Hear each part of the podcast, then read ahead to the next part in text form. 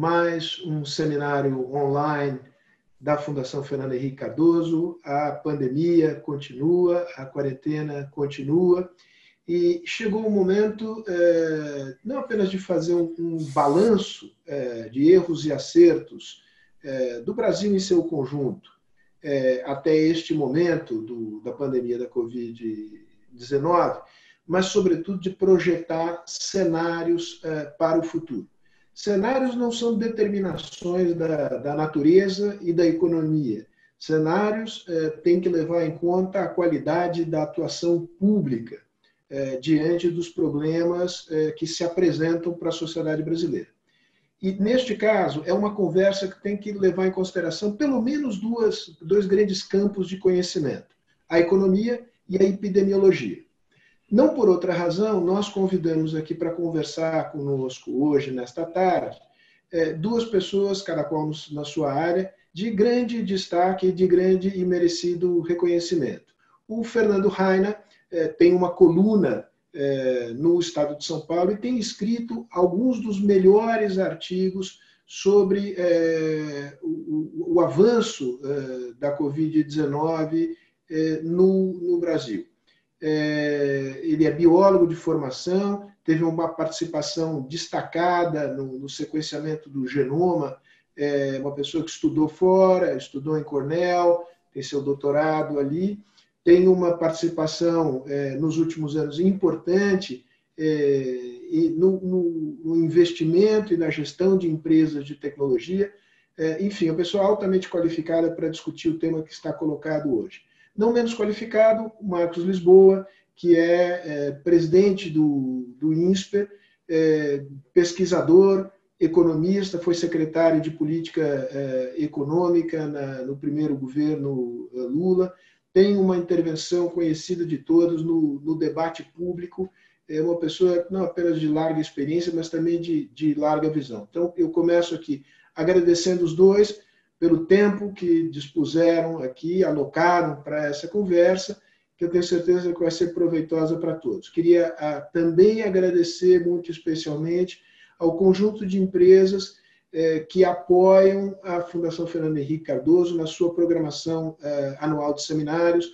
As marcas estão eh, aqui expostas, nos apoiaram ao longo de muitos anos, continuam a nos apoiar agora, em que temos que fazer as nossas atividades de modo uh, virtual. Meu muitíssimo obrigado. Eu peço para que a tela agora é, seja retirada é, e nós vamos fazer a dinâmica da seguinte maneira: intervenções iniciais curtas do Fernando e, e do Marcos. É, a partir dessas intervenções curtas, nós vamos transformar isso numa conversa com perguntas do público que me podem ser feitas pelo QA do Zoom, é, ou então é, por intermédio da nossa página no Facebook e as perguntas me chegam aqui pelo WhatsApp. É, dito isto, eu passo a palavra para o Fernando para que ele faça uma intervenção inicial de 10 minutos, de, perdão, de 8 minutos, dando a visão que ele tem de erros e acertos até o momento e de como podemos passar a acertar mais e errar menos daqui para frente. Fernando, a palavra é tua. Muito obrigado. Eu acho que a primeira coisa que a gente tem que lembrar, né, no caso dessa crise do coronavírus, é que esse é um fenômeno natural. Né? Ele é um fenômeno natural que acontece entre os animais e entre os vertebrados com uma grande frequência. Sempre aparece um vírus novo, ele faz um estrago, e as coisas continuam andando. Né? E ele é um fenômeno que se resolve sozinho. Uh, então, normalmente, você tem um número enorme de indivíduos que não são infectados, o vírus chega, começa a infectar as pessoas, transmite de um para outro, ela cresce de maneira exponencial e chega um momento que uh, as pessoas, os as vítimas vão ou morrendo, ou se tornando imunes, e aí esse pico chega num ápice e sozinho ele volta. Né? Se a taxa de letalidade não for muito grande e as pessoas desenvolverem imunidade, uh, rapidamente esse vírus começa a ter dificuldade de se reproduzir e você volta à situação normal. Né? Isso acontece centenas de vezes em várias espécies, é um fenômeno bem conhecido, tem modelos para isso.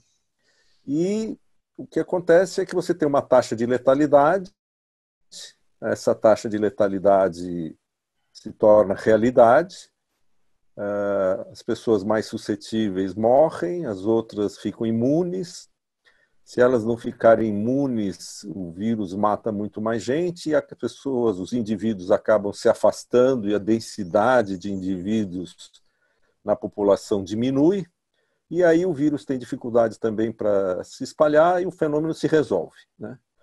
Então, importante lembrar, quando a gente pensa nisso, que existe uma maneira default de resolver que faz parte da natureza da interação de um vírus qualquer com um animal qualquer. Ele se resolve de um jeito ou de outro. Né? Uh, então, todo esforço da humanidade é não deixar que ele se resolva da maneira normal, tá certo? Porque a maneira normal ela é desagradável, né? Esse vírus tem uma letalidade de por volta de 1%, a gente, nós somos 7 bilhões de pessoas, então você teria 700 milhões, 70 milhões de mortes, 1%, todo mundo se infecta, ou abaixa a densidade, ou cai, volta tudo ao normal. Né?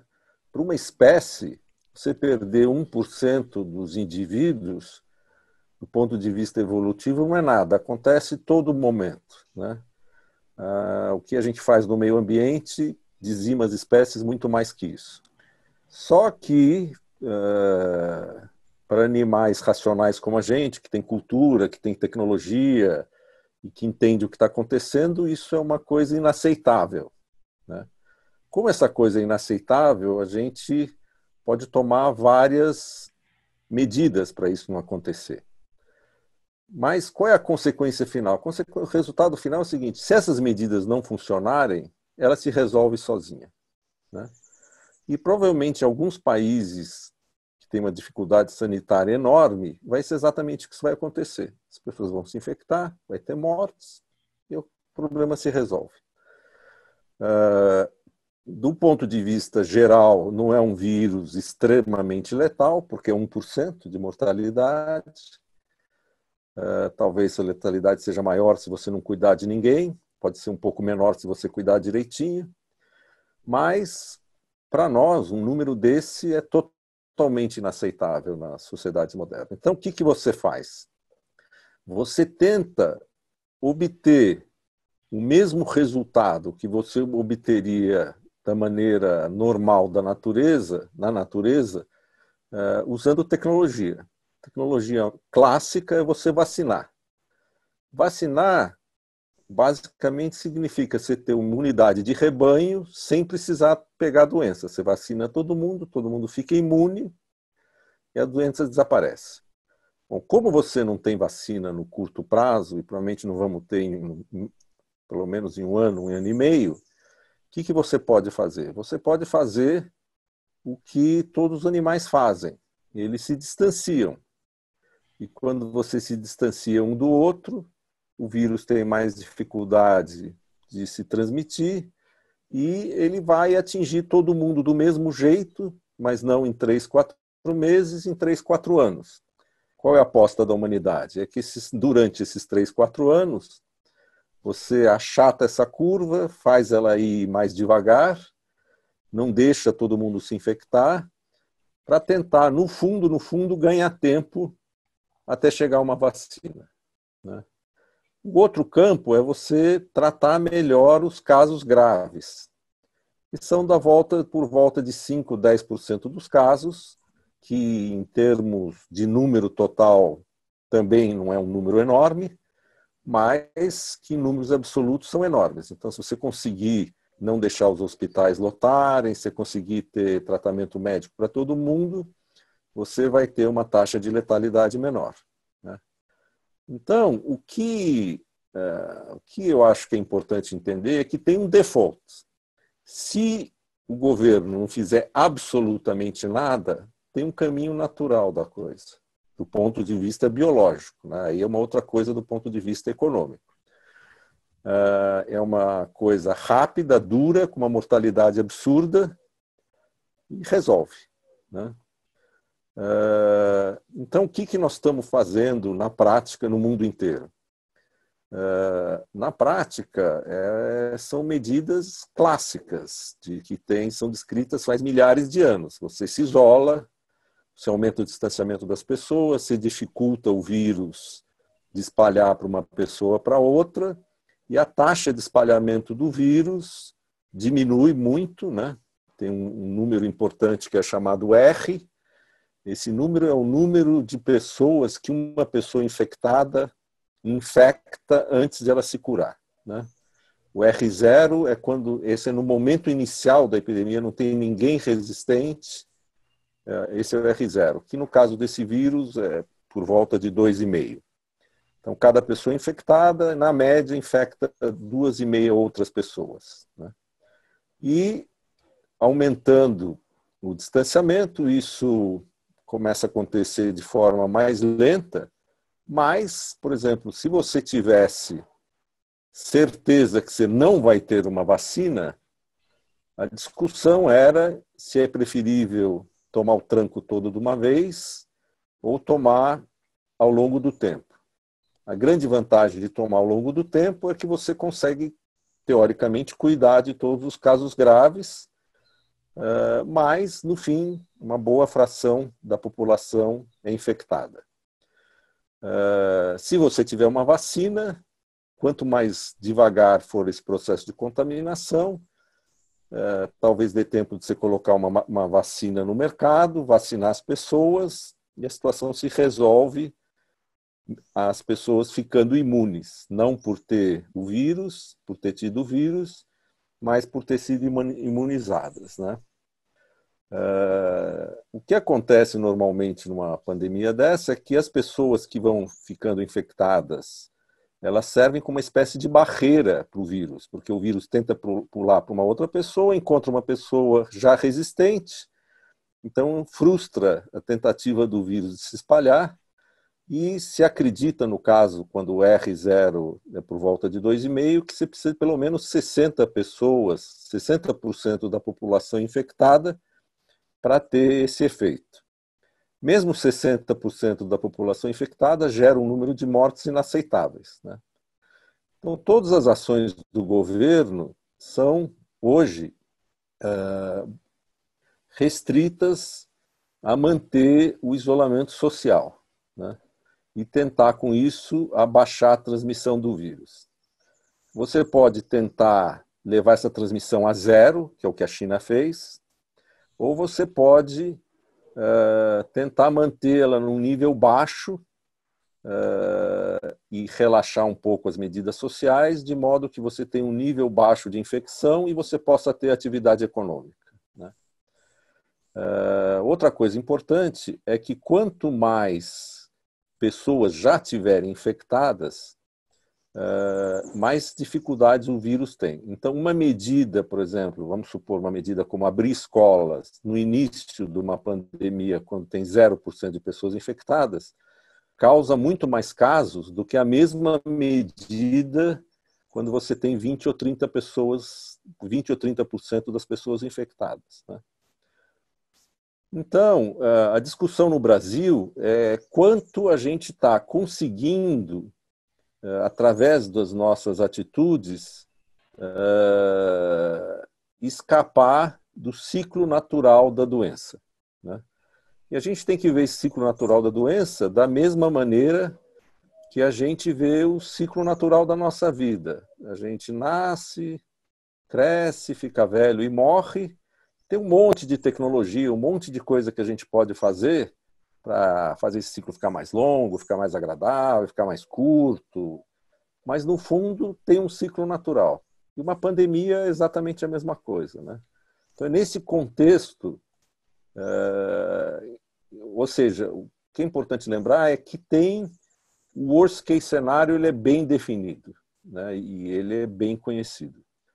Então, acho que a discussão aqui é quanto a gente está conseguindo, através das nossas lideranças, através das nossas próprias atividades, é, nos distanciar desse worst case cenário. Eu acho que isso é o. Para a gente começar. Passei meus oito minutos? Passei, né? Passou, passou. Foram 11 minutos. Eu, eu generosamente deixei você se estender porque estava muito interessante, Fernando. E você desculpa. retoma do ponto em que, em que deixou. Imagine, não tem que pedir desculpa alguma, estava ótimo. É, eu vou pedir para o Marcos agora fazer a sua intervenção inicial. Já antecipo que temos aqui mais de 200 pessoas nos assistindo, várias perguntas. Eu vou procurar, é, enfim, fazer todas as perguntas Primeiro, Marcos, a palavra é, é para você, porque esses cenários que o, o, Fernando aqui traçou, ele tem implicações econômicas e eles pedem é, ações de política econômica numa ou noutra direção.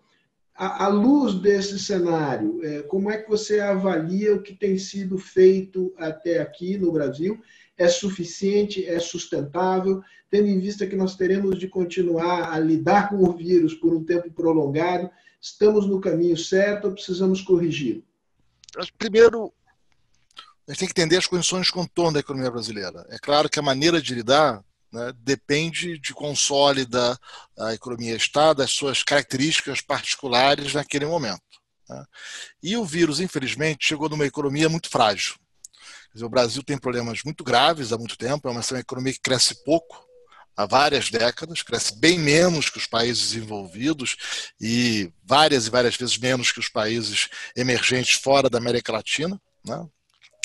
É uma economia que, nos seus melhores momentos, entre o governo FHC e o primeiro governo Lula, conseguiu ser uma economia, segundo governo Lula, conseguiu ser uma economia medíocre. Isso é, ela acompanhava o mundo. Foi um pouco melhor no governo Lula, porque o mundo estava melhor. Né? É, mas na média, né? medíocre, ela andou na média do mundo, muito pior do que os países mais, os países emergentes, é, os demais países emergentes. Então essa é uma economia frágil, de baixo crescimento, ela tem dificuldades.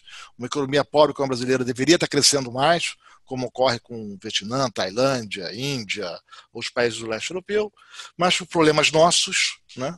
É, é, é, não conseguimos fazer isso é, durante várias décadas. E para piorar, né, uma economia ficou muito fragilizada com uma certa, uma certa dose de saudosismo do nacional desenvolvimentismo que vivemos aí a partir de 2009 e 2010, que gastou muito dinheiro público em obras que fracassaram, seja subsidiando empresas privadas que é, ineficientes e, ou projetos que queriam ser inovadores e fracassaram, os estaleiros, recuperação judicial, enfim, queriam fortalecer a Petrobras, quase a empresa quase ficou insolvente, é, regras de conteúdo nacional que resultaram em empresas de escala é, incompatível com o negócio e, e, e, pouco produtivas, uma defasagem tecnológica. E a gente sabe a consequência disso. Foi uma longa, tivemos uma longa recessão com um grande endividamento público. Né? Parou de piorar um pouco ali no governo Temer, né? mas né? Infelizmente, aproveitamos esses, esses, últimos dois, três anos fazendo pouca coisa. Né? Deu a estabilizada no governo Temer, mas avançamos muito pouco em superar os problemas estruturais e cuidar dessa herança que ficou de projetos fracassados ou de acertar as contas públicas tão desorganizadas. Né? Aí já os estados brasileiros e vários municípios estão em situação falimentar ou pré-falimentar há quase uma década e não fizemos nada, deixamos. Fomos dando paliativos, em vez de cuidar da doença, é, anestesiamos. Sabe? Com vários truques para não ter que enfrentar o problema da folha de pagamentos de estados e municípios que não conseguem pagar essa folha de salário, é, é, então não pagam dívidas, não pagam fornecedores, vendem receita futura, enfim.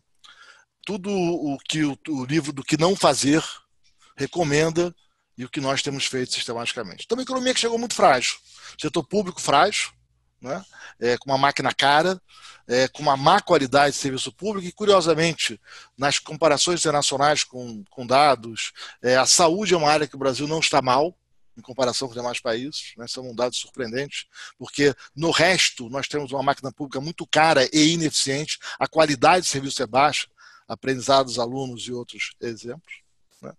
É, e empresas frágeis. Por essas razões todas que eu mencionei. Uma economia frágil, tecnologicamente defasada, é, com dificuldades, é, é, empresas que se você faz uma agenda de modernização, elas desaparecem, elas não sobrevivem. Né? É, então o país fica nessa armadilha do baixo crescimento. Bom, esse é o momento que chega. Né, inclusive, as perspectivas para o ano já estavam piorando bastante. Né? Ao longo dos primeiros trimestres, já eram todos os indicadores. Olha, mais uma vez, uh, os otimistas achavam que ia crescer 3, pois é, não vai. Né? Já há vários anos que isso vem se repetindo. Né? Ah, e os estrangeiros desistindo do Brasil. Esse é um dado também que as pessoas estão prestando um pouco atenção. Muitas empresas estrangeiras fechando seus negócios no Brasil há muitos anos. Crédito de consumo, varejo, grande, pequeno. E isso, no fim do ano, então, foi uma enxurrada de saída de é, recursos estrangeiros que continua aí saindo, desistindo do Brasil antes do vírus. É um pouco cansado desse país, com todos os seus problemas, e a gente pode entrar nisso se for o caso mais tarde. Problemas graves, muito diferentes do restante dos países. Bom, a reação do governo foi muito atabalhoada. Né? E aqui é, é, E não só do governo. Né? Quer dizer, eu acho que o governo ficou meio perdido no começo, não entendeu o tamanho do problema, é, começou a tomar medidas inacreditáveis, como antecipar a renda para quem tem renda garantida, mas para quem está antecipando renda para quem tem renda garantida? Né? É, demorou para entender o problema da informalidade, né, dessa, dessa economia invisível né? O Brasil é um país cruel, né? as pessoas pagam impostos, mas são invisíveis para o Estado. Então o Estado não sabia como chegar nesses informais, né? essas pessoas que estão fora dos cadastros oficiais é, e que, no entanto, pagam impostos. Né? Para cobrar, o Estado brasileiro é bom. Né? Para prestar serviço, não. Né? E aí, é, é, você e você não teve também uma clara agenda. Acho que o mesmo aconteceu na saúde, Fernando pode falar sobre isso melhor do que eu, nessa que dá essa ansiedade na sociedade, não ter protocolos claros, orientações claras, regras, é, é, telefones para você ligar, atendimento, né? É, é, é que gera muita incerteza, insegurança, né? Se a, se a, liderança do país, tá, que é responsável pela política pública, é, não sabe o que fazer, porque Antônio discorda de João, né? Como é que fica a sociedade? Se não tem orientação clara, né? como é que fica? Ah, na economia foi muito parecido. Né? Você não tem uma diretriz clara do que fazer. Né? É, e aí começou uma sucessão de decisões em parte do governo federal, de políticas de crédito, né? É, mas muito vagas e, e, e, e, pouco focalizadas. Então, muitas medidas foram sendo anunciadas atabalhadamente e você não sabia muito bem para que você estava dando dinheiro, e aí você criava alguma regrinha ali de bolso na hora, e aí não dava certo, não entendia muito bem porquê, dava para quem não precisa e não dá para quem precisa, e falta de protocolos claros para como tratar a economia nesse caso. Quanto que essa falta de liderança também acabou levando ao judiciário, ao legislativo a terem ideias, né? cada um atendendo a uma demanda particular, ou atendendo a um grupo que se organiza e fala: vem cá, meu deputado, estou com um problema aqui, me resolve ali. E aí virou, Sérgio, uma confusão de medidas desencontradas, inconsistentes, sem não ter ninguém olhando todo do que está sendo feito. Como se fossem vários médicos naquela sala, parece um, um, um quadro do Rembrandt, né? vários médicos em cima, mas cada um cuidando do seu pedaço sem saber o que o outro está fazendo. Né? Um da anestesia, outro está operando o coração, outro resolve mexer aqui no fígado, o outro mexe ali e não tem. Né? As intenções podem ser boas, o resultado não vai ser. Né? Ah, e aí, a, e uma impressionante, assim, e isso, isso torna mais é, chocante o, o, o a, a, a fragilidade do Estado brasileiro, né? sem a menor avaliação técnica das medidas, de quais são os impactos, quais serão as consequências, tem efeito colateral, não tem. As pessoas parecem que acordam de manhã e têm uma ideia. Não, eu sei como resolver o problema de crédito, eu sei como resolver o problema dos juros de cartão de crédito. E aí fazem, né? é impressionante. É, é, é, na medicina daria acusação de charlatanismo. Né? É, então o que a gente tem é um descontrole das medidas, né? é, é, muitas delas se revelando ineficazes. Né? Ah, uma agenda muito preocupante, porque está agravando a percepção de uma realidade que é um país que não tem muito norte de para onde vai essa economia e que você joga as instituições fora com muita facilidade, então as instituições de crédito. Né? É, e, vamos dar um exemplo, Sérgio, claro, assim, servidor público que tem estabilidade do emprego, que tem renda garantida, pedindo para não pagar a sua dívida no consignado. Mas como é que é isso? Você não perdeu renda, você não perdeu emprego, você tem uma dívida que é da mais barata do crédito pessoal do país, por que você não vai pagar a sua dívida? Né? É para não pagar fornecedores, para não pagar aluguéis. Então você pode estar desmontando cadeias produtivas dos setores que estão produzindo e trabalhando. E, por fim, nas demandas por crédito, você está desmontando todo o aparato né, de como esses mercados têm que funcionar. Mercado de crédito é um mercado difícil. Você dá o dinheiro e não sabe se vai receber de volta. O dinheiro não é seu, é do seu cliente, é do seu depositante. Né? É, se você não dá, como é que faz? Né? Isso gera crises graves, são as crises mais severas que a gente conhece. Tem é, é uma componente importante da crise bancária. Você quer evitar isso. Por isso tem toda uma regulação para sejam cuidadosos. Pois é, já tem medidas para abandonar todo o cuidado, inclusive com é, limpando o cadastro quem estava inadimplente antes da crise. Né? É, é, uma pressão para dar crédito indiscriminadamente, mas se não pagar de volta, como é que fica a conta? Quem vai pagar a conta? Né? Ah, e, por outro lado, grandes empresas em que pedem também o auxílio para a travessia, sem que os seus acionistas capitalizem o negócio, sem que as suas matrizes no exterior queiram dar garantia. Então, o sócio aqui ou de fora não confia no negócio mas é que o banco dê empréstimo. Né? Então, um certo descontrole e, e, e, muita falta de cuidado com o processo. Quer dizer, é, achou-se que a crise era curta e era só garantir a transição. E depois a vida retomava. Mas notícia ela não é curta. Os negócios vão mudar. Tem negócios que vão enxugar, que vão desaparecer, que vão se transformar.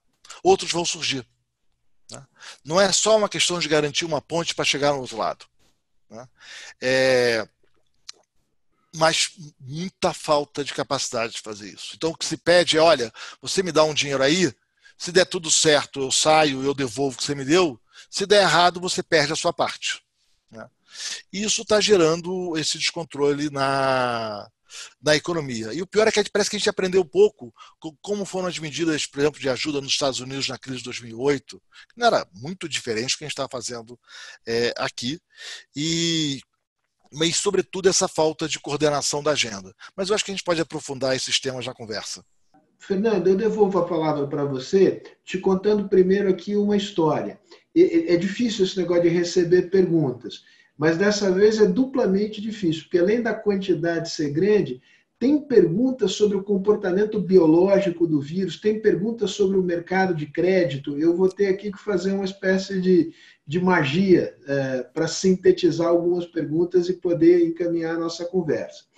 Pegando um pouco do, do espírito de algumas perguntas que surgiram aqui com relação à, à epidemia, há muito o tema, digamos, esses números são para valer? Em que medida? Fernando Schmidt faz até uma, uma provocação não estão claramente superestimados os números de casos e de morte, é, não há um certo exagero. Né?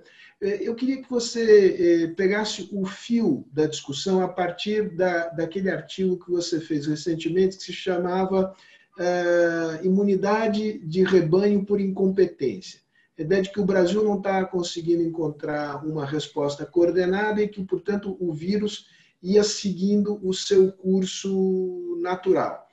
É, queria dizer se você perguntar, primeiro, se você acha que é isso mesmo, é o vírus que está ganhando a batalha, ou se as estratégias até aqui é, implementadas elas têm sido capazes de pelo menos suavizar o caminho.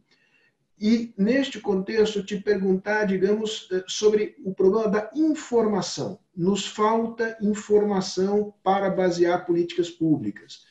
É, você está envolvido numa iniciativa de colher informações sobre é, qual é o tamanho da difusão, o ritmo de difusão da doença no Brasil. A taxa de propagação do vírus é, aparentemente é menor do que o aconteceria em condições naturais, né?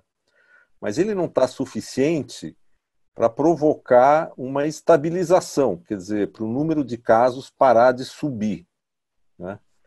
Ou seja, para trazer o R a 1. Então, se você olhar comparando com outros países, a gente continua crescendo, a gente não está estabilizando, pelo menos por enquanto. Né? Ah, então, é uma coisa parcial o que está acontecendo. Né? Ah, sobre os dados, o que é interessante é que é muito difícil os dados, porque para você medir as pessoas que estão sendo infectadas, o número de pessoas infectadas, você precisaria ter uma quantidade muito grande de testes que a gente não tem. Então, o que você mede mesmo, o dado confiável mesmo, é o número de mortos. O número de mortos, ele é o número de novos casos uh, eh, 15 dias antes. Então, por exemplo, a taxa de mortalidade é 1%, para cada pessoa uh, que morre hoje, quer dizer que provavelmente 100 pessoas foram infectadas duas ou três semanas atrás. Né? Então, é uma visão atrasada do que está acontecendo, mas se você acompanhar o número de mortes por dia, ele está crescendo claramente ainda no Brasil. Né? Uh, e como nos últimos 15 dias não teve uma melhora no, no, isolamento social, os próximos 15 dias já estão contratados. Quer dizer, já foram contratados pelo isolamento social de 15 dias atrás.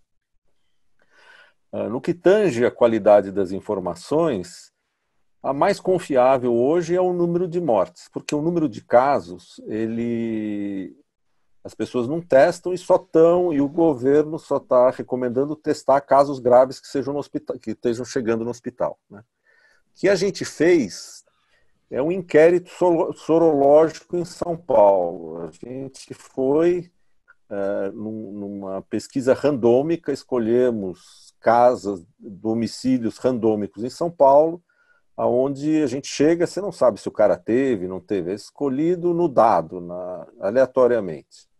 Aí você chega lá e colhe o sangue da pessoa, testa no laboratório e vê se ele já foi, já teve ou não teve uh, coronavírus no passado, desde o começo da epidemia, porque a gente mede os anticorpos contra o vírus. Né? Esse dado é totalmente independente de qualquer estatística oficial, porque você vai lá e mede, não tem, não entra na conta nada. Uh, e nessa conta, o número que saiu é que nos, nos distritos mais afetados de São Paulo, uh, que são a gente fez os seis distritos com mais mortes e os seis distritos com mais casos, um pouco mais, 5,2% de todas as pessoas que a gente já mostrou tinham anticorpos, então já foram contaminadas pelo vírus. Né? Uh, se você comparar esse número, daí você pega a população desses distritos e aplica 5,2%, você tem um número de pessoas que já foram infectadas nesses distritos, e você pode comparar isso com o que a prefeitura diz que tem de pessoas infectadas e mortas nesse distrito. Né? Aí a gente descobriu que, eh, na verdade, o número que a gente chegou é 11 vezes maior do que o número registrado de casos, que é uma coisa esperada, todo mundo esperava, e que, como o número de casos no distrito é muito maior do que o governo reporta, e o número de mortes é mais ou menos confiável, você consegue calcular a taxa de letalidade da infecção, quer dizer, a chance de uma pessoa se infectar uh, morrer. E esse número deu 0,95%. Está em linha com o que os outros países têm descoberto. Né? É muito diferente da taxa de letalidade das pessoas que chegam com casos sérios no hospital, que são as pessoas que são testadas. Né? Uh, então, é mais ou menos 0,95%, 1% de taxa de letalidade. Nós já estamos com 5% da população uh, infectada. E aí o que a questão toda para o futuro é o seguinte: o que, que vai acontecer? Quer dizer, esses 5% eles cresceram uh, 88% em 15, nos últimos 15 dias. Então, provavelmente, eles eram 15 dias atrás, eles eram 3%, 3% alguma coisa desse tipo, chegaram a 5%. Se você continuar nessa fase, nesse ritmo de crescimento, esses 5 daqui duas semanas viram 10, depois viram 20, né? E rapidamente eh, você vai ter um, um número muito grande de infectados. Então, 5% é uma taxa muito alta. Né? É muito mais difícil você chegar dos primeiros infectados numa cidade a 5% do que você chegar de 5% a 100%. Né? Aquela velha história, né? Se, se você tem 100 pessoas doentes no último ciclo, quantas você teria no ciclo anterior? 50%. Então, Então você leva todo o tempo para chegar em 50%, na última duplicação você vai de 50 para 100. Então 5 é muito alto. Aí a dúvida, quer dizer, e a gente é o único país que aparentemente tem números dessa ordem de magnitude que não estão no platô. Entendeu? A Espanha está no platô com 3, 4%, uh, nesse tipo de estudo. Né? A Itália também. Então a gente vai chegar no platô com quanto? Com 5, 6, 10? Né? A gente não sabe. Isso vai depender basicamente, atualmente, só do isolamento social, porque não tem mais nada que você possa fazer. Né? Eu acho que o problema que a gente tem no governo é que está uma, uma briga grande e não chega a uma conclusão e não tem uma mensagem clara e unificada para a população. Então, não tem isolamento social efetivo mesmo, tem um isolamento social parcial. Né? Desculpa. Fernando, antes de passar a bola para o Marcos de volta, eu te fazer uma pergunta muito específica que me chega da Joana Braga. Que distritos uh, são esses? E qual é a tua hipótese se eles são representativos de uma tendência mais geral na cidade de São Paulo? Quer dizer, você diria que na cidade de São Paulo a curva. É menos, tem... é menos. Não. Como é que a gente fez? A gente falou assim: nós estamos. São Paulo é o epicentro do Brasil. São Paulo é o epicentro do Brasil. Então vamos escolher os distritos que a gente acha que é o epicentro de São Paulo, para tentar achar o número mais alto possível. Então, nós escolhemos os três distritos que têm maior número de casos registrados na prefeitura por 100 mil habitantes, que são Murumbi, Bela Vista e Jardim Paulista, que é natural, porque é lá que chegou a doença, primeiro nos bairros mais ricos, e tem muito teste, portanto, tem muito caso. E pegamos três distritos que têm maior número de óbitos por 100 mil habitantes, que é Pari, Belém e Água Rasa. Né? Então, uh, e a gente já mostrou esses distritos. Então, isso que deu 4,2%. Uh, o intervalo de erro desse número é grande, é provavelmente dois pontos percentuais para cima e para baixo, porque a amostragem é pequena. Então, você pode ter de 2 a 7. Tem um nível grande de erro. Uh, mas, basicamente, esse é o lugar que é o, o olho do furacão é, da cidade que está tendo mais casos, né? Então a média de São Paulo deve ser menos que isso e a média do Brasil deve ser menos que isso. Pra vocês terem uma ideia, no estado do Rio Grande do Sul inteiro, um estudo parecido com esse deu 0,22%. Uh, agora, no litoral sul, as cidades que têm mais, litoral sul é Santos, Guarujá tal, tem algumas dessas cidades que chegam a 2%. Uh, ninguém eu... sabe. Agora estão fazendo um estudo, estão fazendo um estudo nacional que deve sair por, por esses dias. Deixa eu, deixa eu voltar ao Marcos, mas eu queria depois retornar a você com uma pergunta que é uma pergunta difícil, mas digamos, é, diante destes números é, identificados nesses distritos, ah, você, eh, digo, do ponto de vista estritamente epidemiológico, o mais recomendável era na cidade de São Paulo se estabelecer um lockdown? Não, não, não peço, peço para você segurar a resposta, eu queria primeiro voltar ao Marcos. Marcos, perguntas da Giana Carvalheira, ou Cavalheira, perdão se eu me equivoco, é, e, do, e do Lucas Pinto. São, são perguntas associadas. O, o Lucas Pinto eh, pergunta o seguinte: quão grave seria a crise econômica se a estratégia fosse a estratégia de deixar o vírus fazer o serviço dele? Deixa rolar, não faz nada, não faz isolamento social. Qual é o tamanho da pancada econômica? No fundo, evidentemente, que ele está perguntando: é melhor deixar rolar ou é melhor tentar suavizar o trabalho do conter o, digamos, o avanço do vírus? É, a Giana é, Carvalheira, é, a pergunta é: você foi muito crítico ao, ao, ao atual governo, você falou do governo federal, não, não, comentou os estados, mas se você estivesse lá, o que você teria feito de diferente? Quais são as políticas públicas corretas para enfrentar o tipo de crise que se coloca? Tem estudos é, controlados para saber, ou, ou mesmo estimativas mais aproximadas, do tamanho do impacto que seria não ter feito nada. Mas tudo indica que seria uma tragédia. Né? Assim, tudo indica que a, a, a, com a nossa falta de é, é, hospitais, de serviços médicos, o Brasil não consegue nem estar testando. Né? O tamanho da nossa incompetência da política pública em prover os instrumentos adequados a cuidar da população, sabe-se lá o que teria sido a consequência disso, e obviamente a ordem econômica é, é, ela fica prejudicada de uma maneira imensa se você tem uma contaminação expressiva e, e a indignação social, os problemas sociais decorrentes de um congestionamento de hospitais, né, que pode, enfim, que não está fora de todo o radar. É, não, eu tenho sido muito crítico sobre os governadores também. Né? Eu acho que o. o, o é, inclusive, eu tenho, sido, eu tenho sido muito crítico em geral, né, independente do governo, ao setor público brasileiro. Né? O setor público brasileiro que cresce acima do PIB há três décadas, né? É, e sem conseguir oferecer serviços adequados. Né? Então, por que, que a gente tem um judiciário que custa aí de três a seis vezes mais caro do que os judiciários de demais países ricos ou emergentes. Três a seis vezes, com proporção do PIB. Né? É, é, por que é tão caro? Por que a gente gasta mais com educação do que países assemelhados ao Brasil, com indicadores de aprendizado dos alunos menor que o Brasil? Mas, sobretudo, como é que nós aceitamos ter estados que, com essa situação falimentar há tanto tempo, usando, usando de novo, é, é, formas de enfrentar o problema de curto prazo que só agrava a longo prazo? Né, vendendo receita, fazendo, não pagando dívida, tudo para não enfrentar o problema da folha de pagamento das regras de aposentadoria dos servidores. Né?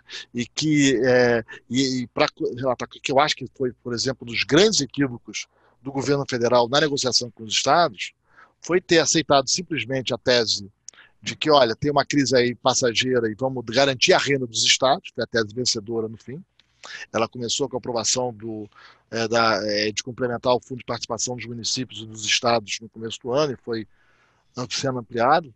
O Supremo apoiou é, suspendendo o pagamento de dívidas, é, é, 60 bilhões de reais em novos créditos, não parar de contribuir para a Previdência, ou, enfim, quero ver como é que os servidores vão receber a aposentadoria mais tarde, porque o sistema de Previdência é, de muitos, muitos governos locais é, já está com um déficit atorial é, muito grande.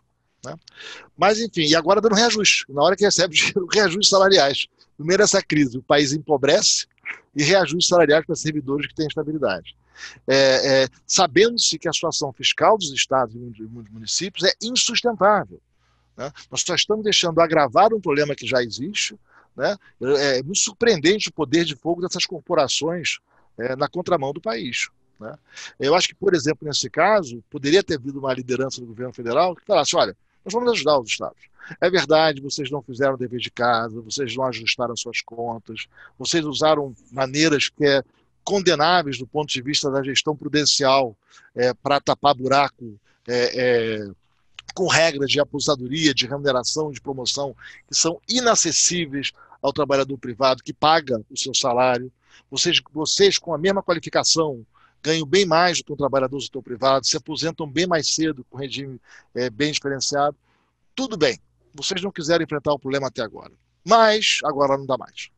Né? A nossa renda per capita pode cair, em comparação com 2013, em 15%. O Brasil, 15% mais pobre, né? É, em média. Não o setor público, obviamente. Né? Mas então vamos fazer o seguinte: a gente esquece o passado, né? É, é, vamos ajudar vocês agora. E, tô, e, além de todo o dinheiro para a saúde, tá? Além de todo o dinheiro para a saúde que vai ser dado. Tá? Mas com uma condição: vocês vão se comprometer com um plano de ajuste. Vocês vão trazer para cá um plano né, de mudar o regime de previdência de vocês. Como é que vão passar a cumprir o teto constitucional de ninguém ganhar mais que o salário do presidente ou do, ou do ministro do Supremo? Né? Vamos resolver a questão dos, é, dos penduricários. Vamos rever as carreiras com essas promoções automáticas, que tem diversas carreiras de serviços que fazem com que a folha de pagamentos aumente todo ano, mesmo que reajuste não seja dado. Enfim, vamos fazer um plano consistente. Vão vender estatais ineficientes, empresas que nada produzem, que custam caro para o poder público. Né? E vamos cuidar da política pública. E vocês, vocês para receberem mais dinheiro, vão ter que, daqui para frente, vão ter que cuidar da qualidade da política pública. Isso é o básico. O aluno tem que aprender na escola. Nós vamos começar a ter métricas de aprendizado dos alunos, por exemplo, no ensino médio. E eles vão ter que aprender português e matemática, porque senão vocês estão condenando as próximas gerações. Isso não é aceitável. Então, acho que poderia ter tido uma, uma liderança do governo federal que é, é, contribuísse para pagamento de salários e apostadoria de servidores contra um plano de ajuste. Nada disso. É, o governo fez timidamente um pedido de não dar reajuste um ano e meio. Vamos combinar. Não reajustar salário um ano e meio no meio de uma crise desse tamanho é o mínimo que se espera. É o mínimo. Né? É, pior, é isso e não consegue, e com apoio do presidente. Então, assim, é um descontrole absoluto é, do setor público. E, e, e, e, aí, Sérgio, é um ponto duro, mas é ou, ou nós vamos reconhecer o fracasso e a falência do setor público brasileiro e que ele precisa de uma reforma urgente, ou o setor público brasileiro vai começar a decretar a falência da sociedade. Fernando, é, queria que você retomasse aquele tema do lockdown é, e, e, no embalo respondesse uma pergunta que me chegou aqui do Yakov Sarkovas. É, em que medida o que está acontecendo em São Paulo, não só em São Paulo, está acontecendo em outras cidades grandes, São Luís, Fortaleza, Manaus, tende a se repetir mais à frente em todo o território nacional. É, hoje, digamos, os hotspots são algumas cidades esse fogo tende a se espalhar com a mesma intensidade? Olha, eu acho que ele vai se espalhar com a mesma intensidade se você não tiver medidas de contenção. É claro que quanto menor a densidade populacional, então pequenas cidades, setor uh, rural, é mais difícil do vírus se propagar. Mas onde tiver favelas, uh, gente com alta densidade, com habitação ruim, etc., você não tiver um, um plano de, de contenção, é, um plano rigoroso de, de é, separação social e afastamento social, é, vai repetir como está acontecendo nos Estados Unidos. Né?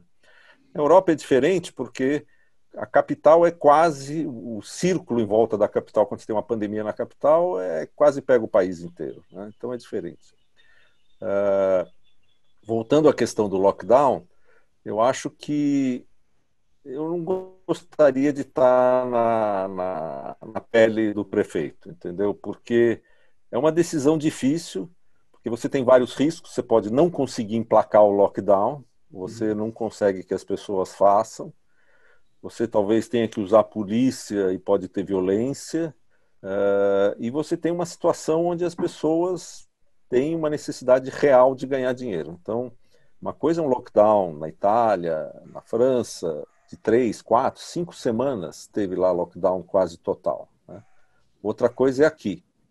Uh, agora, a, a, discussão se você deixar a coisa correr solta ou você fazer uh, o achatamento da curva, eu acho que correr solta é uma loucura total, entendeu? Porque o número de mortes, talvez até do ponto de vista econômico, seja melhor, porque você acaba tudo em três, quatro meses. Mas o número de mortes é absurdo, entendeu? As pessoas iam estar morrendo na porta de casa ou na, no chão, né? E você não tem nenhuma garantia, mesmo que você fosse um carrasco e achasse que isso está ok, você não tem garantia de que você não vai romper a ordem social numa situação dessa. Né? Então, eu acho que a atitude de, de amainar a curva, aumentar leito, tentar cuidar de todo mundo, é a, a, a maneira correta. Né? A questão é que nível que você consegue fazer isso e se justifica você apertar mais ou não. Do ponto de uhum. vista epidemiológico, você quer achatar a curva mais, você tem que apertar mais. Agora, não é só isso que tem que passar na cabeça de um prefeito, de um governador, né? Fernando, deixa eu continuar um pouquinho com você aqui, é, é, trazendo uma pergunta que nos foi feita pelo José Pastore, é, professor da FEA, enfim, especialista em relações de trabalho, imagino que seja ele, que é, tem a ver com as perspectivas é, da vacina. Né? É, quão, quão promissoras é, são essas notícias que saíram? Saiu uma recentemente de uma empresa chamada Moderna, que entraria agora na fase 2 de testagem da vacina, a vacina de Oxford. Quer dizer, qual é o horizonte para a vacina? E neste, ao longo deste caminho, quais são as chances, digamos, a partir dos conhecimentos que nós temos, de surgirem medicamentos mais eficazes? A boa notícia da Moderna agora é que eles injetaram alguma coisa, já tem quatro ou cinco empresas, eu não sei bem o número, que injetaram várias formulações de vacina e viram que as pessoas uh, passam a ter uh, antibióticos, imagina, passam a ter anticorpos muito semelhantes aos anticorpos desenvolvidos pelas pessoas que foram infectadas. Tá? Assumindo que as pessoas que foram infectadas têm uma, uma, uma resistência parcial ou total ao vírus, porque se elas não tivessem, elas não teriam se curado, tá certo? Não existe nenhum remédio hoje, então o que, que acontece? Você entuba o cara, você mantém ele no hospital, até o sistema imune dele combater o vírus. Não tem, as pessoas estão sarando porque o sistema imune combate o vírus, né?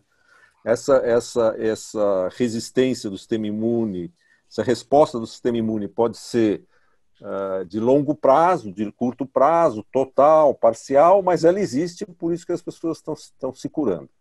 E você tem vacinas que aparentemente provocam a mesma resposta. Isso é extremamente animador. O problema da vacina é o problema da segurança da vacina. Né? Só para dar um exemplo radical para vocês. Você pega uma doença que morre 1% das pessoas. Uma vacina que morre 0,1% de quem recebe a vacina é inaceitável, entendeu? Ela vai causar mais mortes do que a doença. Então, uma vacina tem que não só uh, imunizar uma fração grande das pessoas que tomam a vacina, como ela tem que ser muito segura. Né? A gente já tem resistências à vacina no mundo, tem esses movimentos anti-vacina, uh, e você tem que ter uma vacina muito segura.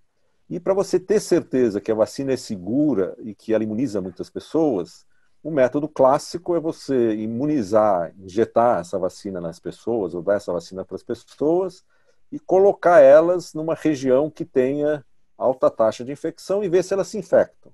Né? Uh, a China está tendo problema, ela não tem mais casos suficientes para testar a vacina no território dela. Então, eles deviam mandar os caras para cá. Né? A gente põe eles lá em Paris, Belém, algum lugar desses. Uh, então tem esse problema. E Uh, e você tem que esperar e ver se eles se infectam ou não. Está né? Tá sendo discutido uma coisa nova que é muito interessante, que é as pessoas uh, que tomam a vacina se oferecerem como voluntárias para serem infectadas, que é uma coisa que é considerado eticamente inaceitável em desenvolvimento de vacina. Né? Você não pode injetar uma vacina na pessoa e depois injeta o vírus e vê se funciona. Isso faz ato antes de dar a vacina para a pessoa. Nas pessoas você não pode fazer isso.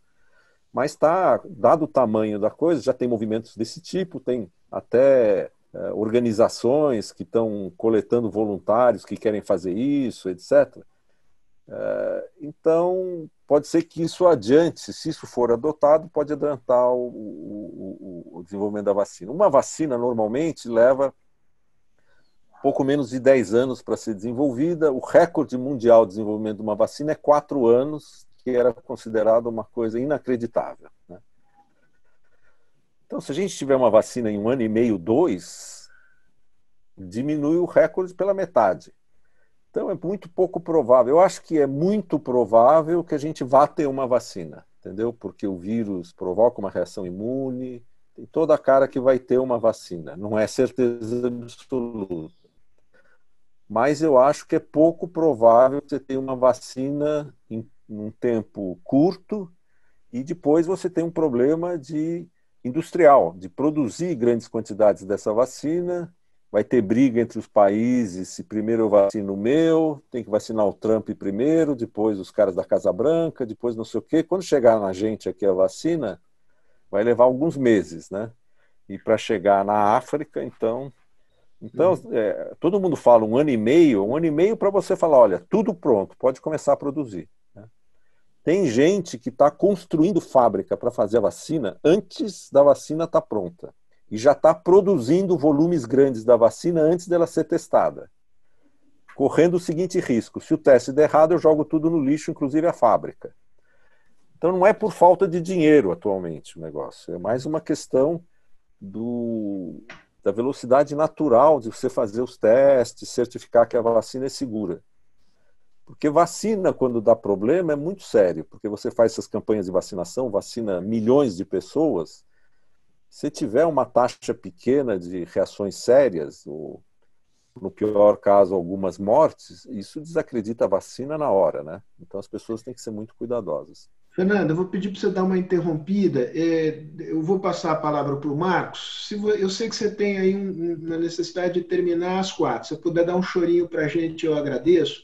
É, fica com uma pergunta aí de pendurada, que, salvo engano, é da Sônia Margarida. Se eu bem entendi, existe a hipótese de mutações do vírus que o tornem é, mais letal do que ele é hoje?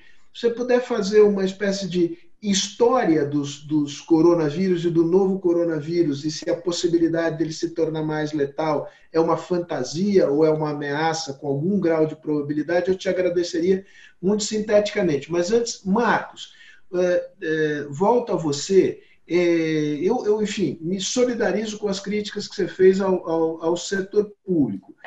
Mas há um conjunto de perguntas aqui que vão na direção seguinte ok, é, é, as críticas são válidas, mas o que é possível fazer agora? É, como é possível melhorar o auxílio emergencial? Como é possível melhorar o acesso a crédito é, das empresas? Te pedir para comentar algumas poucas ações do governo da perspectiva de dizer como é que eu melhoro, não é como eu mudo radicalmente. Não, acho perfeito. Acho que são várias coisas. Acho que primeiro no auxílio, eu acho que o auxílio foi mal pensado. Né? Como você tem problemas de cadastro, é, não tem, o Estado não tem essas informações adequadas, você começou com um programa que envolvia Bolsa Família e o cadastro único, e acabou, por falta de condições, liberando para CPFs, até, enfim, é, é, é, informações bastante complicadas, e aí o, o número saiu realmente de, é, de controle. Né? É, é, você deve ter aí no Brasil 43 milhões de conta própria autônomos, já passou de 50 a concessão e pode chegar a 80, as estimativas são que chegue perto de 80 milhões. Né? É uma discrepância imensa. Né? Num programa que era para auxiliar quem perdia renda. Eu acho que seria melhor reformular esse programa usando as informações que a tecnologia já provê. Se a, se a ideia é auxiliar microempreendedores informais, quer dizer, em geral eles têm os meios de pagamento, né? É, tem as maquininhas, as famosas maquininhas, que podem é, somar as informações disponíveis, saber a renda, saber o quanto a renda caiu, e aí sim fazer um programa focalizado, com inteligência, né, em quem de fato perdeu a renda. É, as famílias muito vulneráveis têm o Bolsa Família, têm um cadastro único. Então, você poderia ter dado conta de uma maneira muito mais eficaz desse problema. Parte 1. Um. Parte 2, crédito. Aí tem uma confusão. Né? É, é, é, não é crédito que vai resolver o problema da, da maioria das empresas. Né? É, é, você não tem um problema de liquidez, de falta de recursos na economia. Você tem um problema de risco de insolvência. De novo, o banco empresta o dinheiro nosso, os nossos depósitos. Está se pedindo, em muitos casos, olha, você me empresta um dinheiro, é, se eu sobreviver a esse processo, eu devolvo para você, senão você paga a conta. Né? É, e, de novo, é o nosso dinheiro, o recurso da sociedade. Não é nada pior do que ter uma crise bancária a essa altura é, do jogo. Então tem que separar em várias políticas diferentes. Então, para o micro e para o pequeno, você pode usar os meios de pagamentos, que no Brasil são bastante é, disseminados. Né?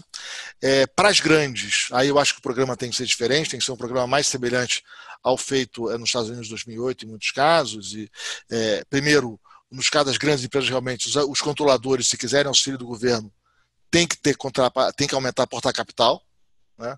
E o governo tem que aportar capital é, e, e, se beneficiar se der certo. Quer dizer, não pode ser também, olha, se, se der tudo certo e você se recuperar e passar a valer muito, tudo bem, você me paga um pouquinho de volta, e se der errado, eu arco com todo prejuízo. Isso não pode. Né? Então, no caso americano, por exemplo, eles capitalizaram as empresas a preços muito baixos, porque estavam na crise, sobreviveram, os acionistas perderam patrimônio. As pessoas têm que entender que não dá para o Estado usar o recurso público para salvar acionista privado. Né?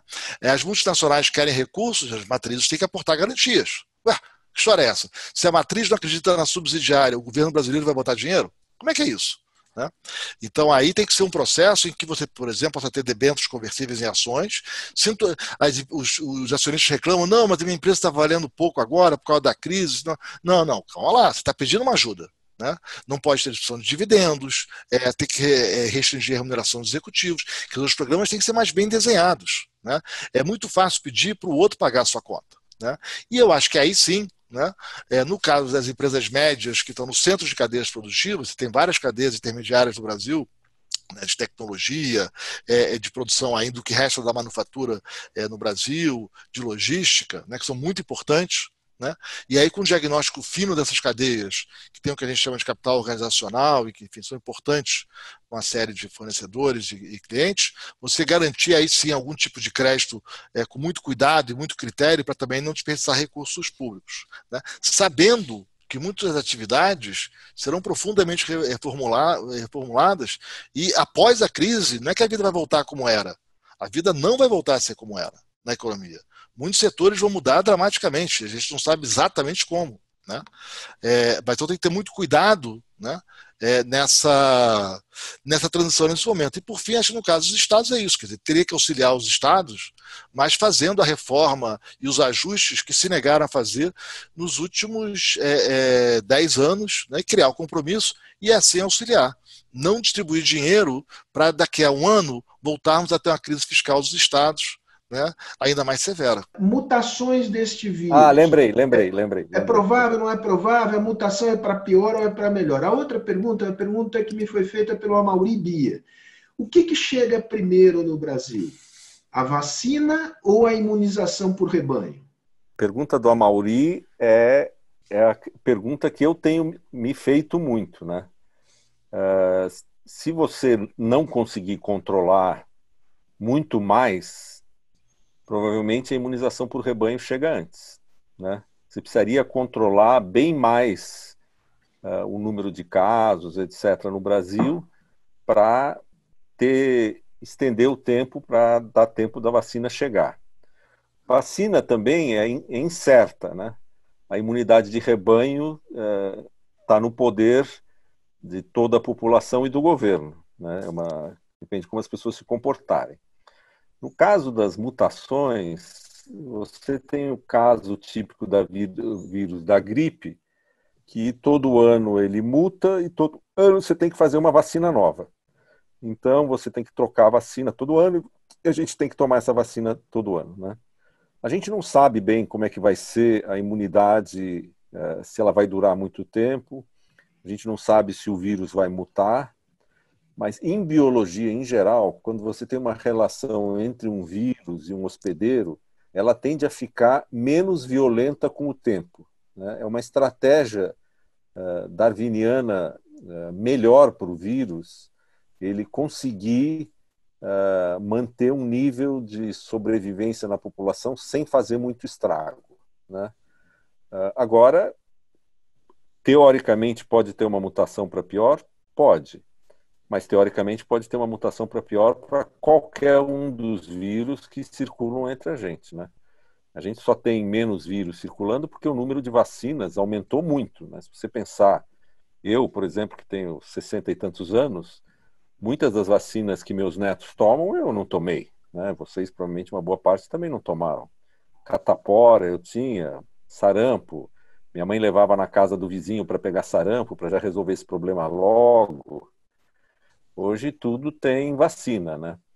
É, então a gente convive com centenas, ou não sei, talvez até milhares de vírus. Qualquer um desses pode ter uma mutação. Então eu acho que não é por aí esse tipo de pânico não se justifica. Eu acho que a tendência a gente vai ter uma vacina, a gente não sabe se vai precisar ser revacinado todo ano, cada seis meses, talvez tenha que trocar um pouco a vacina de cada ano, mas vai ser um vírus que depois que passar a primeira onda e a gente tiver uma vacina e tiver imunidade de rebanho numa parte da população tal, ele vai virar um vírus como qualquer outro, vai fazer parte de nosso cotidiano, né? Uh, que é os outros vírus que a gente toma vacina. Muitos desses vírus que a gente toma vacina causaram estragos enormes. Um exemplo que eu gosto muito é assim: o que está acontecendo na humanidade hoje? Está acontecendo exatamente o que aconteceu com os índios quando os espanhóis chegaram na América. Chegaram aqui com um monte de doença, fizeram um estrago, entendeu? Trouxeram um monte de doença, fizeram um estrago numa população virgem imunologicamente. Esse vírus que escapou lá do morcego, ninguém sabe como direito, mas seguramente não é aquela teoria estapafúrdia do Trump que foi produzida em laboratório. Ele também escapou, está fazendo um estrago entre nós. Né? Eu acho que uma das coisas que é interessante para a gente é que uma pandemia dessa mostra como a gente ainda está totalmente submetido à natureza. Né? O, a gente ficou muito arrogante nos últimos 100 anos, dizendo, não, tudo bem, não tem problema, a tecnologia resolve, aqui, aqui não tem problema, faz barragem, faz isso, faz aquilo, faz casaco, faz ar-condicionado, o que precisar, que atrapalha a nossa vida, a gente resolve. Agora a gente está tendo que se deparar com a realidade humana, entendeu? A gente ainda é uma mísera espécie aqui no planeta e vão aparecer. Tudo bem, a gente consegue matar os tigres e os leões que podem tentar comer a gente na rua, mas vírus a gente não sabe lidar direito ainda. Então vai ser bom para a humanidade, vai dar uma, vai baixar um pouco a nossa crista.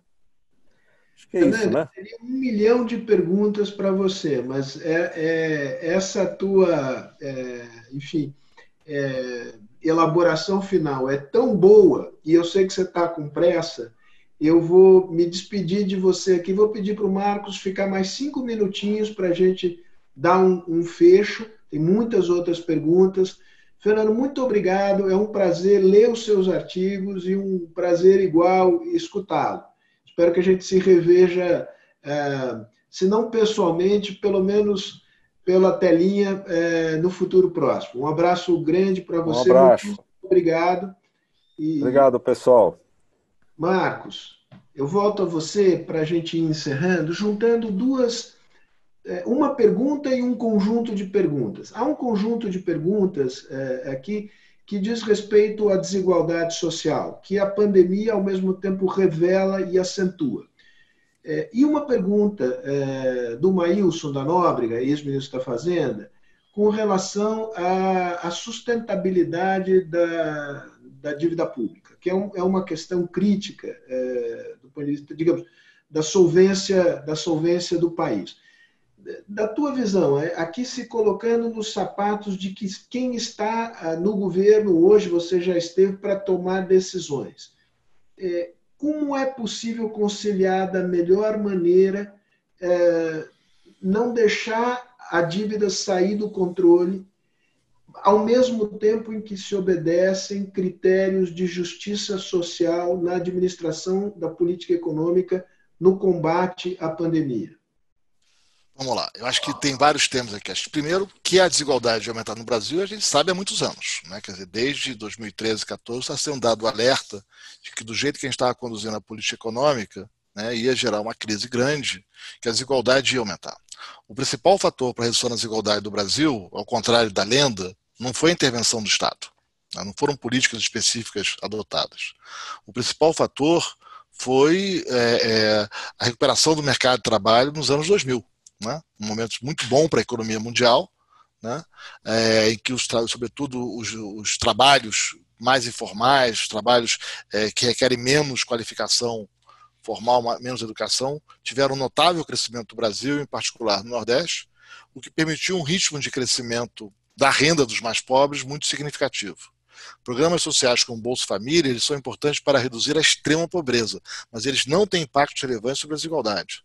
Quer dizer, é pouco que a política pública pode fazer para a desigualdade, ao contrário da lenda desse ponto de vista. Né? A, a maneira mais eficaz de combater a desigualdade é por meio da educação, são políticas de longo prazo. Né? É garantir que as novas gerações tenham uma educação de qualidade melhor e por isso o Bolsa Família foi desenhado como ele foi. Ele é um programa assistencial para as famílias muito pobres, para garantir o mínimo de padrão de vida, mas com a condicionalidade de que o filho estude. Infelizmente, a nossa escola dá de boa qualidade. Né? Para que as próximas gerações não precisem de tanto auxílio e a desigualdade caia pela redução da desigualdade educacional. Né? É, e é um programa semelhante ao que tem em outros países, como o caso do México, né? o antigo Progresso. Né? É, de novo, a política pública pode fazer pouco nesse aspecto, a não ser cuidar das novas é, é, gerações e cuidar temporariamente dos grupos é, vulneráveis. Né? Então, o que eu disse, quer dizer, você poderia ter um programas é, assistencialistas para as famílias muito vulneráveis no curto prazo, a prioridade aqui deve ser a extrema pobreza, né? por um lado. Né? É, é, é, é, e por outro lado, de fato, a urgência de uma reforma do Estado que passe a prover serviços públicos de qualidade. Não é possível que a gente não, não estamos comparando o Brasil com a CDE, com países ricos desenvolvidos. Você pega os dados, os microdados disponíveis das diversas regiões do Brasil, não tem relação entre gasto e resultado. Escolas com muito poucos recursos têm resultados espetaculares em educação, escolas com muitos recursos não os têm. Né? Como é que esse Brasil tão desigual né? e não tem a ver com provimento de recursos, tem a ver com gestão, com a liderança do professor, é, com prioridades claras do ensino, enfim. Uma política pública bem feita. Né? E quando comparamos o resultado do Brasil com os demais países, o resultado é isolador. Né? O Brasil consegue ser, nas estimativas que eu conheço, com muitos países e dados cuidadosos, né? você olha a fronteira eficiente, né? Quanto que são os resultados nas provas internacionais, dado quanto o país gasta. Né? O Brasil consegue ser o mais distante da curva. É o país mais ineficiente no uso dos recursos públicos. Então, sem uma reforma urgente do Estado, nós vamos estar tá, né, é, é, é, tampando só com a peneira o tempo todo. Né? Ah, não, dá um pouquinho mais de dinheiro, aumenta um pouquinho. Mas e as novas gerações? Ah, vai ter que fazer de novo, porque a gente não está conseguindo, a gente não consegue, a gente não consegue. Né? Ah, então, essa é a urgência. Foi assim que os países resolveram é, seus grandes desafios. Foi assim que os países saíram da pobreza. E vamos lembrar que nos anos 2000, que a gente celebra a queda da desigualdade e o Brasil, né, os países emergentes fora da América Latina tiveram resultados muito melhores na redução da extrema pobreza. Para dar um dado, entre 95 e 2016, a extrema pobreza no Brasil caiu de 15% da população para 5%. Parece bom, né? Caiu de 15 para 5, parece bom. Você olha o conjunto dos países emergentes fora da América Latina, e não são poucos, caiu de 30, mais de 30% para 5. Quer dizer, chegou no mesmo ponto que o Brasil, partindo de mais do dobro do número. A queda foi muito maior. Então, olha como nós é, temos dificuldade no momento que a desigualdade nos países emergentes caiu no mundo. Caiu entre urbano e rural, entre mulher e homem, né? entre branco e negro, quer dizer, teve uma queda da desigualdade, que foi um fenômeno do mundo emergente, naquele período de expansão do comércio que beneficiou os países emergentes e que, infelizmente, o Brasil se aproveitou pouco daquele período. Vietnã, Tailândia, Índia, China, leste europeu se aproveitaram bem mais desse período que o Brasil, exatamente por essas dificuldades estruturais que nós temos. Bom, dívida pública. Né? Eu acho que aí a gente tem que um pouco dar um freio de arrumação tanto nessas, nesse conjunto de ações descoordenadas, descontroladas que estão acontecendo, cada um com uma ideia de como resolver e vai pendurando uma nova política que não sabe muito bem para quem quer, é, não tem nenhum estudo sabendo se vai ter o impacto necessário, né? É, é, e, e, criar balizas. Como eu disse, você pode criar balizas do auxílio e saber onde é o papel da política social a, a atuar, microempreendedor, pequeno empreendedor, onde é o espaço de programas mais sofisticados que envolvam capitalizações de empresas ou, ou ações converti ou, ou, ou, títulos convertíveis em ações né, em caso de sucesso, com apoio dos acionistas controladores, onde é uma estrutura de crédito com apoio do Estado mais específicos para quem está no meio é, é, do caminho. Né? É, é, então você pode fazer um desenho mais focalizado para de fato atender o problema sabendo que não é simplesmente possível ajudar todo mundo. O Brasil vai sair dessa crise bem mais pobre do que entrou. Né? Isso é um fato da vida. Né? O que nós podemos é minimizar as perdas no período e evitar que esse processo seja mais traumático do que precisa. Né? É, e para garantir que não vamos descuidar do futuro.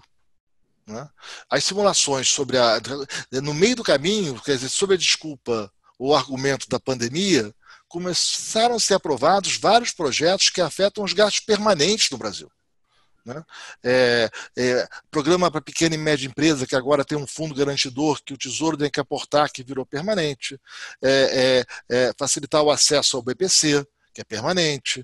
A regra do Fundeb, que está muito mal desenhada, a meu ver, né, que é o momento dos gastos, sem, sem grandes compromissos com a qualidade dos alunos e com leis que vão, que aqui é, atualmente em vigência, que vão apenas resultar em aumento de salários, sem o cuidado com o aprendizado é, é, dos alunos. Né?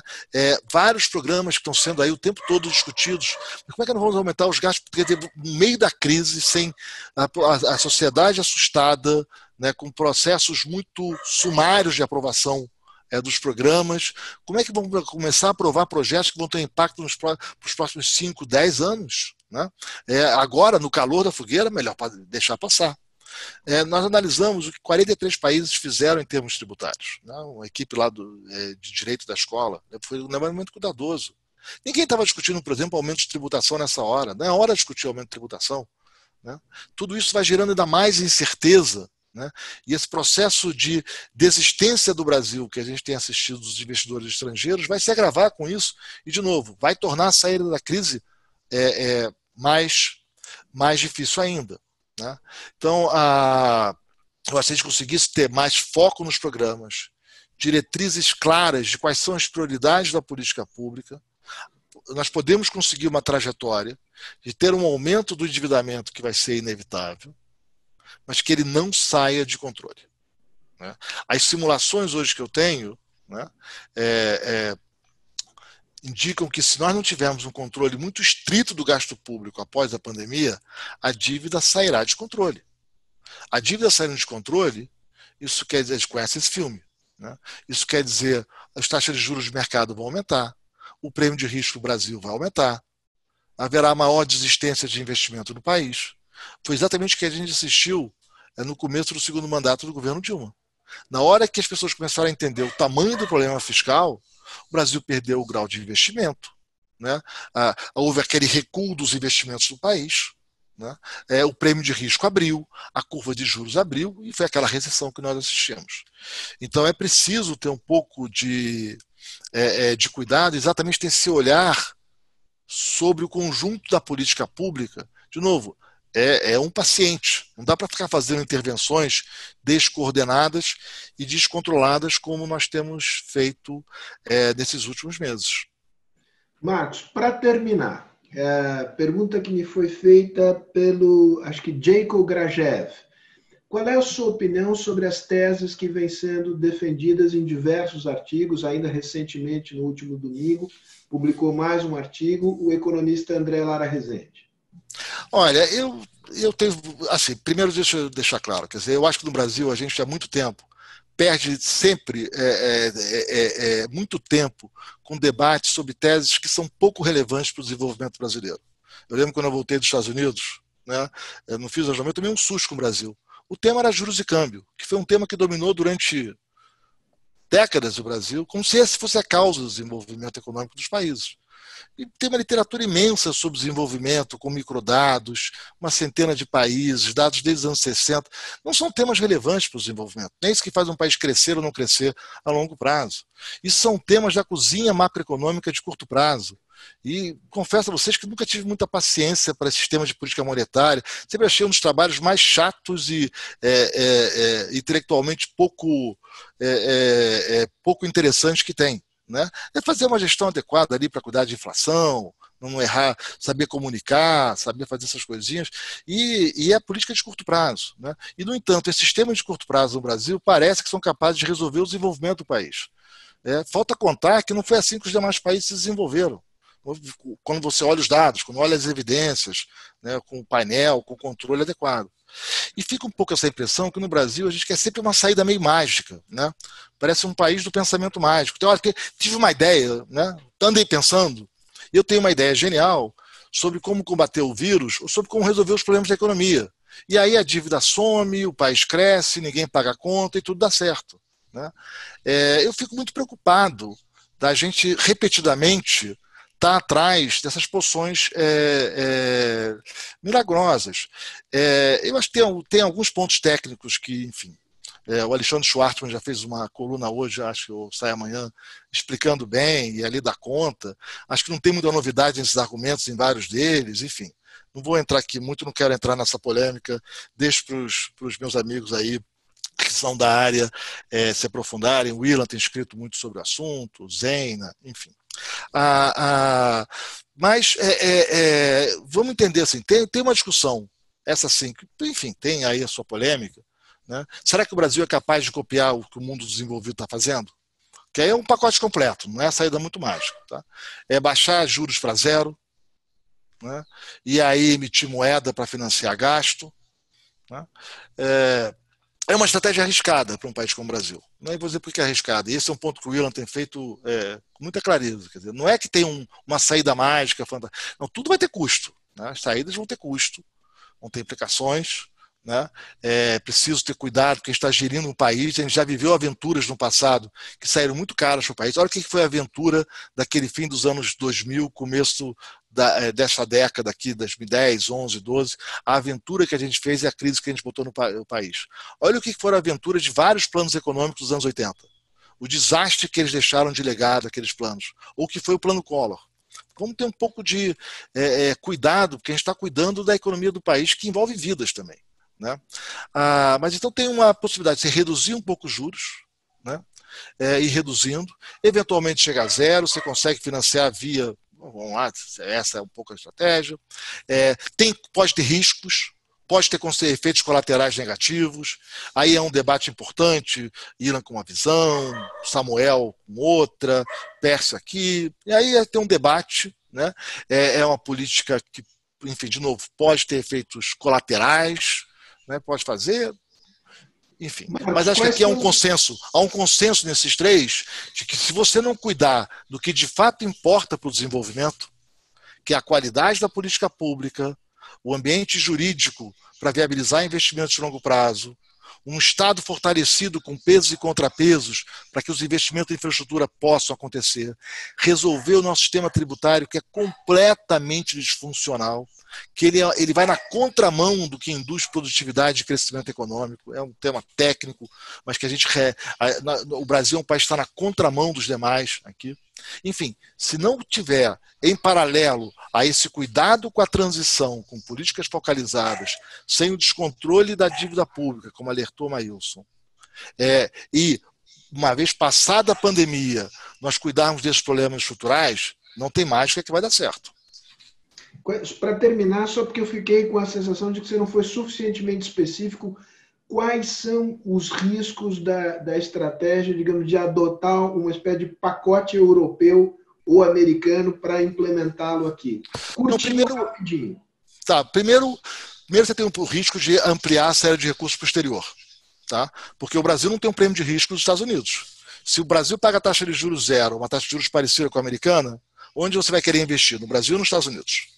Né? O Brasil, a gente está vendo aqui os riscos de mudança tributária o tempo todo, a insegurança jurídica, liminares para não pagar dívidas. Vou combinar que é um país que o investidor olha e fala: opa, aqui eu vou com cautela, porque aqui eu começo hoje, não sei como termina amanhã.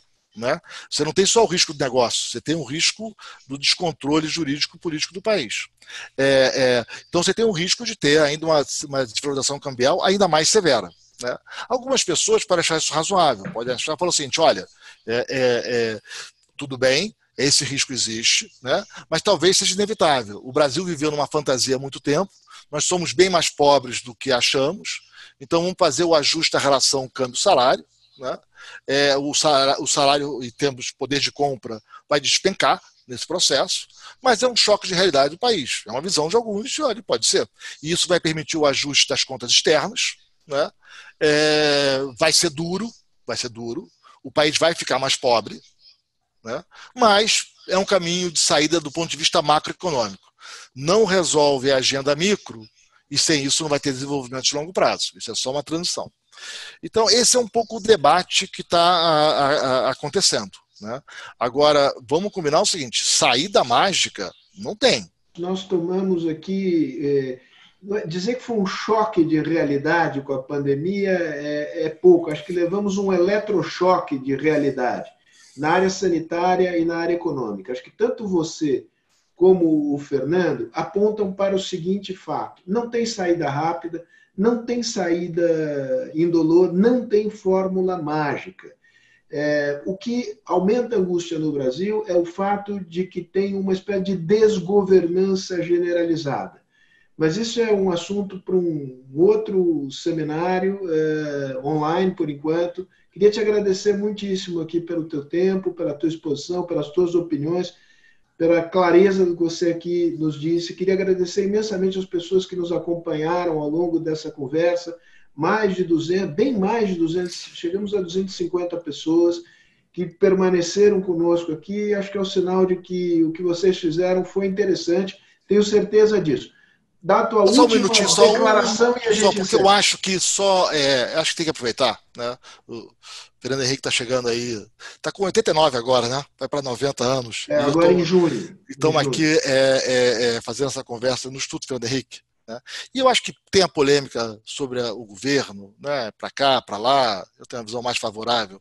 Né, é, do que muitos, mas eu acho que tem uma lição do governo Fernando Henrique que a gente perdeu nos últimos anos que é o respeito ao Estado de Direito, é a construção das instituições.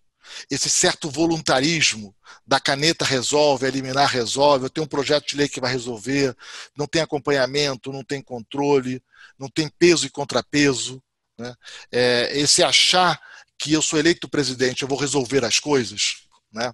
isso vem conduzir no Brasil a é, parte é, do que permitiu a, a, o enfraquecimento das instituições é, do país, o descontrole da economia, os projetos criativos, pensamentos mágicos que fracassaram repetidamente anunciou-se que isso vai dar certo, aquilo vai resolver o problema tal, eu agora tenho a mágica, é, pois é, com isso aqui resolvo, e nós estamos pagando o preço de sucessivas tentativas mágicas de resolver problemas difíceis, como foi o caso do setor elétrico no governo Dilma, como foi no óleo e gás, e tantos outros. Né? É, e eu acho que o governo Fernando Henrique tem um, um, uma grande lição que se perdeu a partir de meados dos anos 2000 e que talvez seja um dos pontos mais importantes a resgatar o fortalecimento das instituições, dos pesos e contrapesos, do direito ao contraditório, do cuidado com as propostas, da responsabilidade do homem público que está fazendo propostas que vão afetar a vida de muita gente. Né? Eu acho que nós todos ficamos muito assustados quando vemos essa criatividade exuberante de remédios que não passaram por protocolos ou de teses da economia que não têm evidência empírica robusta, para o nosso caso. Né?